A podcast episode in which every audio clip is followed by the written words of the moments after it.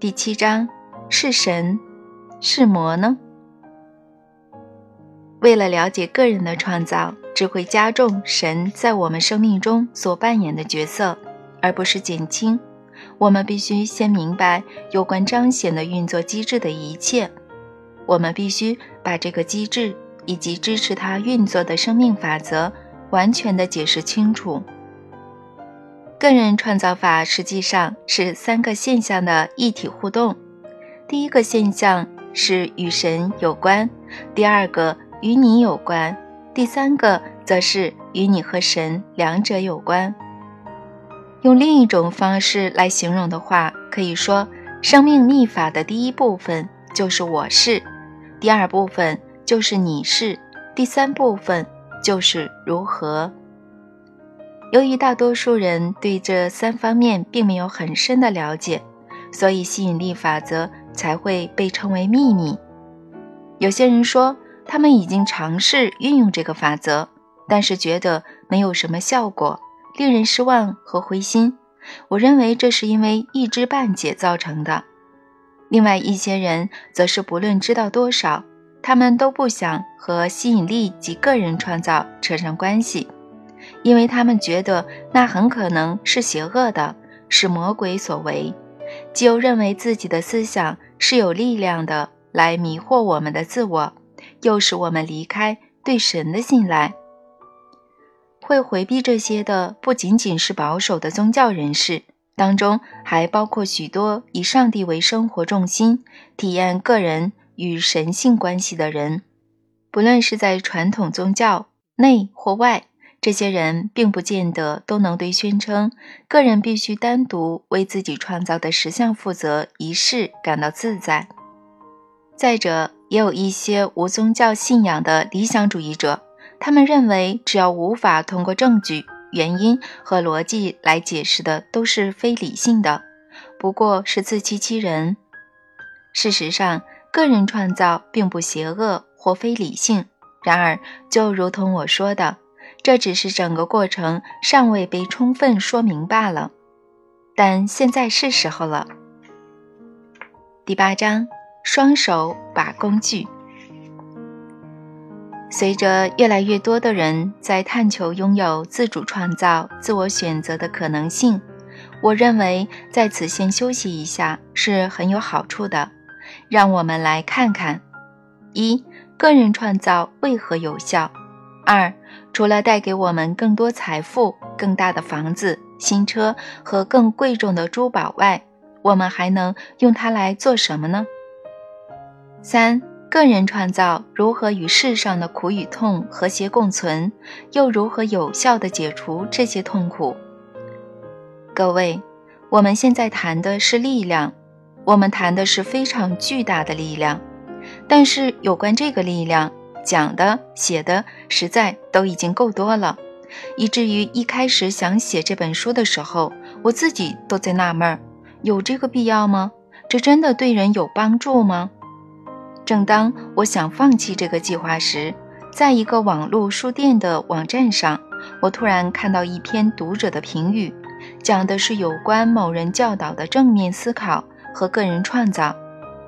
仅摘录部分，这位特别的读者这么说：“多年来，我一直对新的力量感兴趣，但是谈到致富方面，却让我感到很不舒服。”我们好像都只把焦点放在拥有新车、金钱和房子上，然后就能美梦成真。我从感恩里头学习到一些最棒的东西，就是了解到当下我所拥有的就已足够。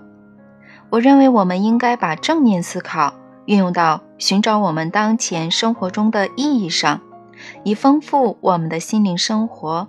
不存怀疑，正面思考。和相信自己是值得被爱与拥有丰盛，就能打开自己接收更多同样美好的事物。但这不是一种魔咒，也不是秘密。正面思考可以帮助你想象成功，让你对新的机会开放，但它不会神奇到帮你付账单。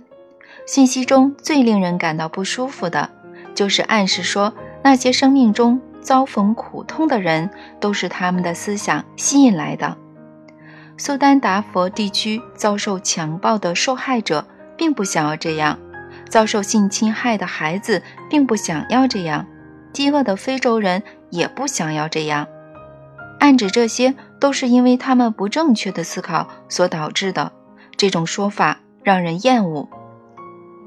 当我觉得写这本书似乎不是个好主意，而正打算放弃时，很惊讶的竟读到这些话。仿佛宇宙在对我喊道：“别放弃这本书。”当时我就了解到，如果放弃写这本书的计划，人们将会对这人类生活中最重要、最美好的面相产生极大的误解、错误诠释及错误观念。有些人说，目前台面上教导有关个人创造，犹如把神圣宝库中的东西拿到商品橱窗上去售卖。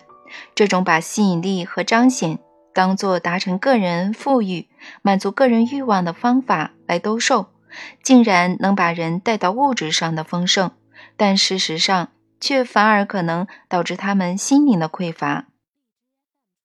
虽然我知道当前教导这些创造理论的导师们都有相当的灵性基础，但我认为我们都有必要听听这些批评意见。不要认为没有什么重要性而忽略它。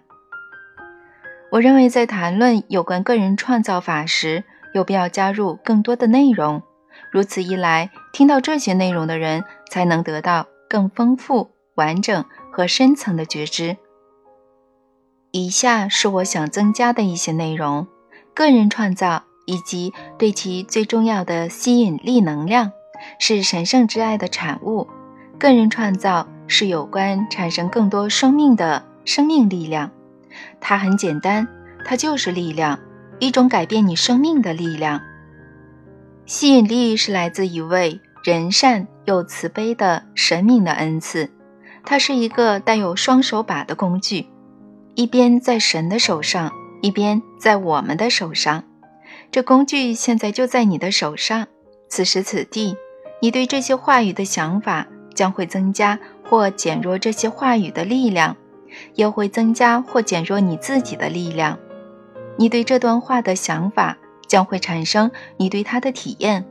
假如你认为这些全是胡说八道，那么它将按照你的怀疑来创造你的实相；如果你认为这是真的，那么它将按照你的信任来创造你的实相。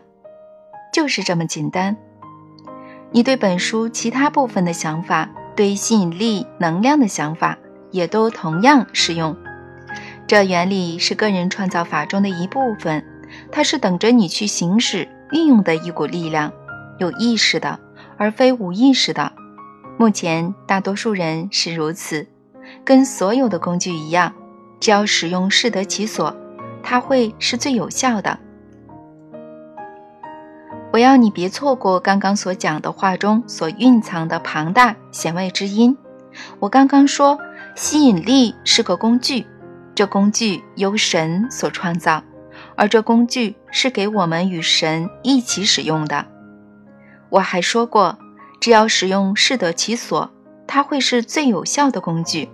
我们同时也明白，为什么有人运用个人创造，但却认为无效。令人失望和灰心的原因，因为他们没有把吸引力用在这工具原本设计的目的上。那么，这工具的目的是什么呢？